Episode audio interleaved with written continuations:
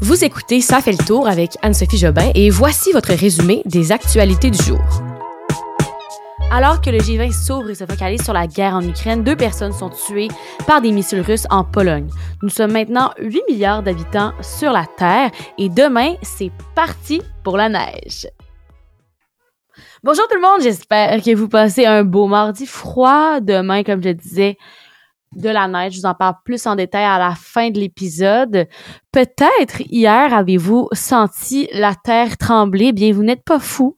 Euh, il y a vraiment eu un séisme au nord de Montréal, un tout petit séisme, mais pour plusieurs, ça a fait un gros boom.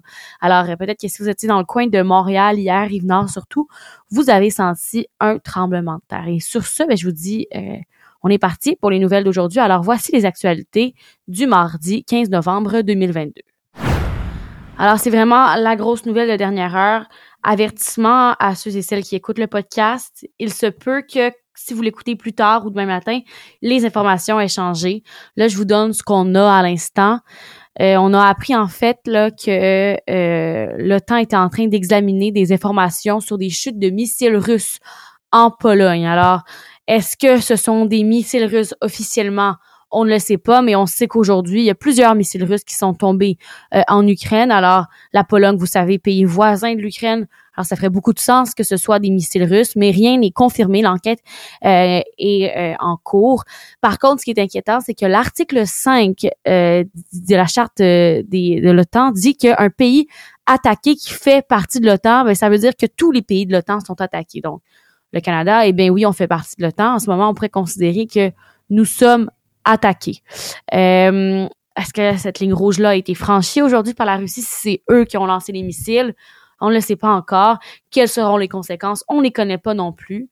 Là, je regarde mon cellulaire en même temps. La nouvelle de dernière heure qui est tombée là-dessus, c'est que Zelensky a accusé Moscou d'avoir tiré des missiles sur la Pologne et selon lui, il dénonce une escalade très importante du conflit.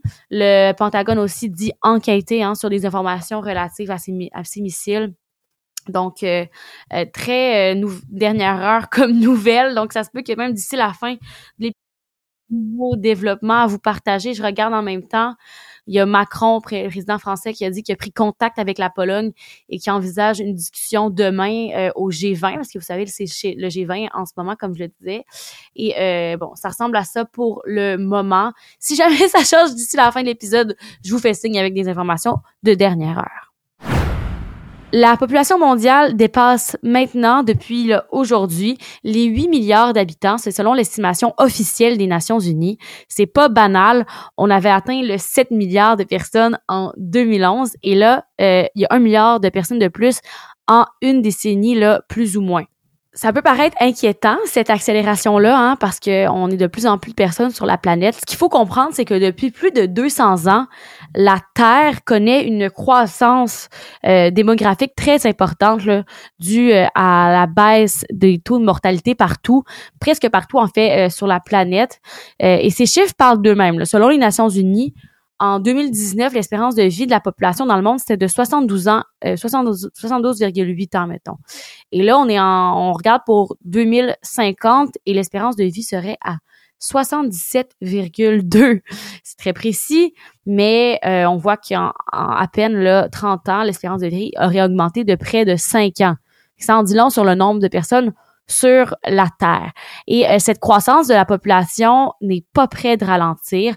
La Terre pourrait atteindre environ 8,5 milliards d'habitants en 2030, en 2030, pardon, donc dans moins de 8 ans, et 9,7 milliards en 2050. Et euh, en 2100, là, on serait 10,4 milliards selon les prévisions des Nations Unies. Si vous voulez consulter les articles qui sont euh, attachés au podcast, il y a une courbe qu'on voit dans un article de la presse qui démontre vraiment à quel point la population évolue vite. C'est vraiment intéressant de voir ça. Euh, important de mentionner aussi que ce ne sont pas tous les pays hein, qui observent une croissance de leur population. Il y a des continents comme l'Europe qui euh, où on voit là, la population stagner et où on observe vraiment un vieillissement de la population. En Amérique du Nord, par contre, la population augmente. On n'est vraiment pas en vieillissement. On est de plus en plus aussi en, raison de l'immigration. Autre fait saillant pour terminer, on apprend que plus de la moitié de la population, donc 55% de la population mondiale, se trouve en Asie. Bien sûr, euh, on le sait, la Chine et l'Inde sont très populés et euh, c'est eux qui représentent la majeure partie de la population du monde. À l'heure actuelle, ces deux pays ont plus de 1,4 milliard d'habitants chacun quand même. Et euh, en 2023, l'Inde va franchir un pas important en dépassant la Chine en tant que pays le plus peuplé du monde. Je le disais au début, c'est aujourd'hui que débutait le sommet du G20 de 2022. C'est la 17e édition là, du groupe des 20. Ça a lieu à Bali cette année. Euh, la pression s'est quand même accentuée sur la Russie lors de ce rassemblement euh, parce qu'on veut mettre fin hein, à la guerre qui et bien sûr un conflit entre l'Ukraine et la Russie, mais qui a des impacts euh, à l'échelle mondiale, surtout pour le coût, le coût très considérable de la guerre.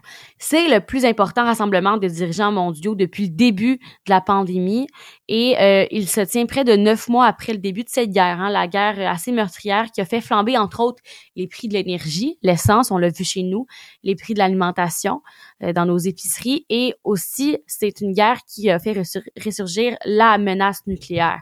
L'invasion de l'Ukraine, ça c'est pas l'agenda, c'est pas l'élément numéro un de l'agenda du G20, mais c'est sûr que c'est au centre des réunions. Surtout qu'il y a toujours des divisions entre les Occidentaux qui, eux, soutiennent Kiev en Ukraine et d'autres pays comme la Chine qui, eux, refusent de condamner Moscou. Alors, tous les regards sont vraiment tournés euh, vers la Chine aujourd'hui hein, et euh, la grande, qui est la grande puissance et dont le président Xi Jinping s'est encore approché de Vladimir Poutine à la veille de la guerre aussi, à part le conflit euh, entre la Russie et l'Ukraine, le premier ministre Justin Trudeau a aussi fait une annonce aujourd'hui. Il a annoncé un financement pour les pays en développement pour les aider à améliorer leur infrastructure pour fabriquer des vaccins contre la COVID-19.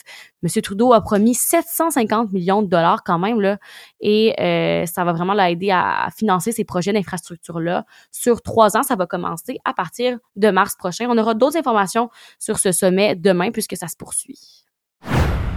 Un homme d'origine chinoise a été formellement accusé en lien avec une histoire d'espionnage à Hydro-Québec. Je vous explique. On a maintenant un meilleur portrait là, de cet homme. Je vous ai raconté l'histoire hier. Donc, cet homme qui a vraiment euh, fait de l'espionnage pour la Chine à Hydro-Québec. Et euh, le bureau d'enquête de Québécois a vraiment eu un portrait plus clair de qui il était. C'est un homme qui faisait du télétravail et qui n'avait pas fait l'objet euh, d'une habilitation sécuritaire malgré les renseignements stratégiques auxquels il avait accès. Donc, peut-être une petite faute de la part d'Hydro-Québec de ce côté-là. Il avait été embauché au début de l'année 2018 et avait surtout travaillé à distance euh, en raison de la pandémie jusqu'à son congédiement il y a quelques semaines. Là. Et euh, l'homme est accusé en vertu d'un article de loi qui n'avait jamais été utilisé depuis l'adoption de cette loi il y a plus de 20 ans, ce qui pose des questions quand même sur le niveau de protection de nos recherches et de tout ce qui se passe là, dans les grosses entreprises comme les sociétés d'État comme Hydro-Québec. La presse avait sorti un article où on parlait que c'est pas la première fois hein, que ça arrive. Il y a des journalistes de la communauté chinoise qui avaient déjà été payés par Pékin, des hommes d'affaires qui se transformaient en informateurs, des scientifiques euh, rapatriés qui avaient euh, qui avaient été là pour euh, vraiment leur récolter des informations. Alors c'est pas la première fois que la Chine détient un réseau d'espions au Canada. Donc peut-être qu'il faut se poser des questions sur comment c'est géré tout cela, nos recherches et notre niveau de protection au Canada. Alors, l'hiver va faire son arrivée dans le sud du Québec demain avec des accumulations de 5 à 10 cm de neige. C'est une première bordée quand même généralisée qui est prévue dans le sud du Québec.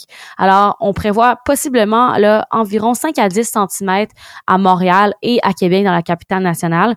Il y a des régions aussi de l'est du Québec, dont la Côte-Nord et la Gaspésie, qui ont reçu leur première bordée euh, de la saison ce week-end. Nous, ça serait peut-être demain, mais on sait jamais. Hein. Environnement Canada l'a spécifié. Ça va peut-être euh, avoir le temps de changer d'ici demain, les quantités ou tout simplement si ça se transforme en, liquide ou si c'est la neige. Donc, à suivre. Mais chose certaine, les stations de ski, elles sont prêtes. Les canons à neige là, tournaient déjà ce matin au Mont Saint-Bruno. Donc, euh, on se prépare pour la saison de ski, la plus belle partie de l'hiver. Petite nouvelle en astronomie pour conclure cet épisode. Alors, je n'ai pas de nouveau avant sur euh, ce qui s'est passé en Pologne. Je vous avais dit que je ferais une petite dernière mise à jour avant la fin de l'épisode. Alors, il y a l'Union européenne qui a dit qu'ils étaient choqués par les nouvelles sur des morts en Pologne par euh, un missile ou autre. Mais on n'a pas d'informations supplémentaires. Alors, j'en aurai plus pour vous demain. Donc, comme je disais, on finit avec une petite nouvelle astronomie. C'est à propos de la fusée de la mission Artemis qui, on le sait, ça fait beaucoup de fois qu'elle essaie de décoller et ça ne fonctionne pas. Il y a eu trois tentatives quand même de lancement raté et là, cette nuit, ce sera euh, une nouvelle fenêtre de tir qui s'ouvre et euh, ça presse quand même hein, parce que la date limite pour lancer cette fusée dans l'espace, c'est le 14 décembre. C'est comme s'il y avait une date d'expiration. Et lors d'une conférence de presse le 3 novembre dernier, le responsable de l'exploitation des véhicules pour euh, le centre spatial en Floride avait dit que euh, fallait se dépêcher parce qu'il y a plein de petits facteurs qui doivent être considérés pour s'assurer que la fusée décolle. Entre autres, il y a la météo, mais euh, il y a aussi là la lune. C'est un peu compliqué, mais en gros, il faut que la lune soit bien alignée avec la Terre et ça, c'est dans des certaines fenêtres de date euh, où on peut faire ces tentatives pour lancer la, fusée dans l'espace. Et là, euh, la, la, fenêtre qui s'ouvre, c'est donc du 16 au 19 novembre, donc cette nuit. Et euh, il faut vraiment qu'elle décolle. Sinon, ben, ça va être du 22 au 25 novembre. Puis après, ben, il va être trop tard. Alors, il va falloir reporter en 2023. Donc, on suit ça de très près, hein, ce lancement de fusée, voir si ça va avoir bel et bien lieu cette nuit. C'est, je crois, à 1 heure du matin là, que ça va avoir lieu. On va faire de dos, mais on va pouvoir le suivre demain matin. Et moi, je vais bien sûr vous en redonner des nouvelles demain. Et euh, si ça n'a pas lieu, ben ça va sûrement on va, on va en continuer en jaser dans les prochaines journées. Mais euh, j'espère que ça se passera bien pour eux. Et voilà, c'est tout pour aujourd'hui. Épisode un peu plus long, désolé. On avait plusieurs nouvelles, beaucoup de nouvelles internationales. Alors, euh, on se retrouve demain pour faire le point sur tout ça. Bonne soirée tout le monde.